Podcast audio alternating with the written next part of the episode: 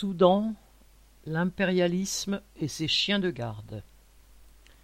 Le coup d'État militaire du 25 octobre dernier et la répression qui l'a accompagné n'ont pas mis à genoux les travailleurs soudanais. Ils sont descendus massivement dans la rue samedi 30 octobre pour tenir tête aux forces de répression qui n'ont pas hésité, une fois encore, à ouvrir le feu.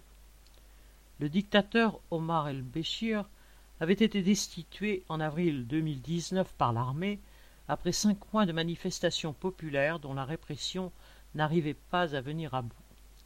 Les chefs militaires avaient alors choisi de partager la direction du pays avec des personnalités civiles appartenant au mouvement de contestation. Derrière la façade d'un tel gouvernement collégial, les militaires gardaient tout le pouvoir réel, tant par leur mainmise absolue sur les forces de répression que par le contrôle direct des principales entreprises du pays. Cela a duré un peu plus de deux ans, mais le 25 octobre, les dirigeants de l'armée soudanaise ont décidé d'en finir avec cette fiction et de reprendre ouvertement la direction du pays, faisant emprisonner les dirigeants civils, dont le Premier ministre Abdallah Hamdok. C'était compté sans la résistance des travailleurs et de la population soudanaise.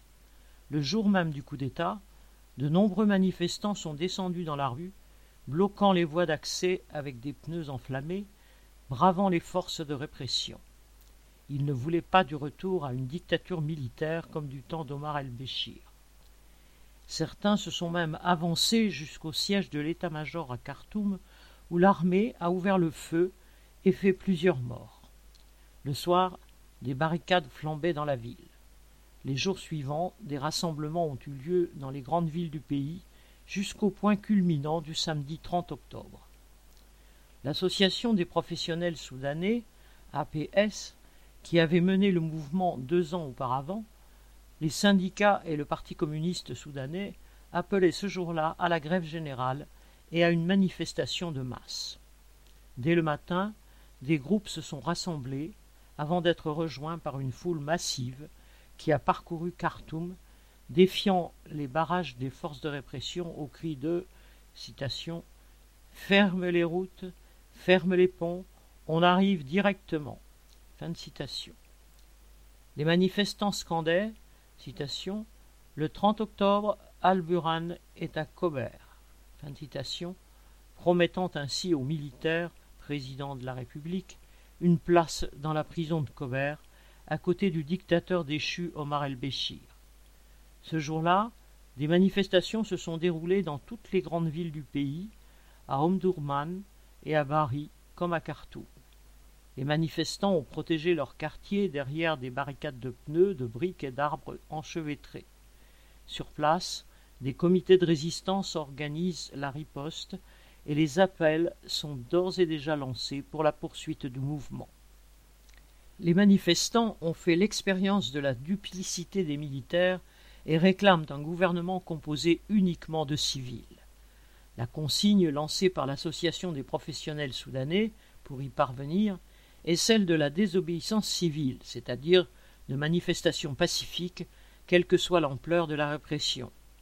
Ce sont de telles manifestations qui, il y a deux ans, avaient forcé l'armée à accepter le compromis d'un gouvernement collégial après toutefois avoir massacré sans pitié les manifestants qui entouraient le siège de l'état-major.